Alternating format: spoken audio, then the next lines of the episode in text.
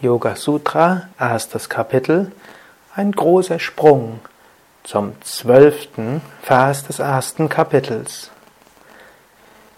Abhyasa Vairagyam Tan Nirodha.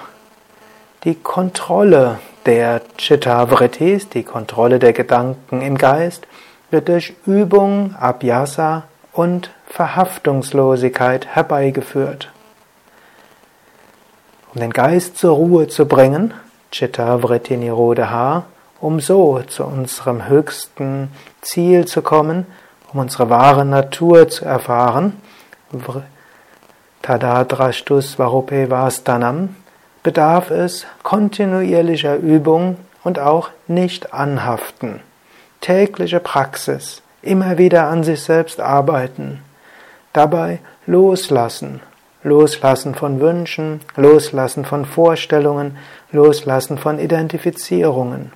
Aber auch Loslassen der Vorstellung, dass wir jetzt und sofort die Verwirklichung erfahren müssten oder dass sie erst sehr spät kommen würde.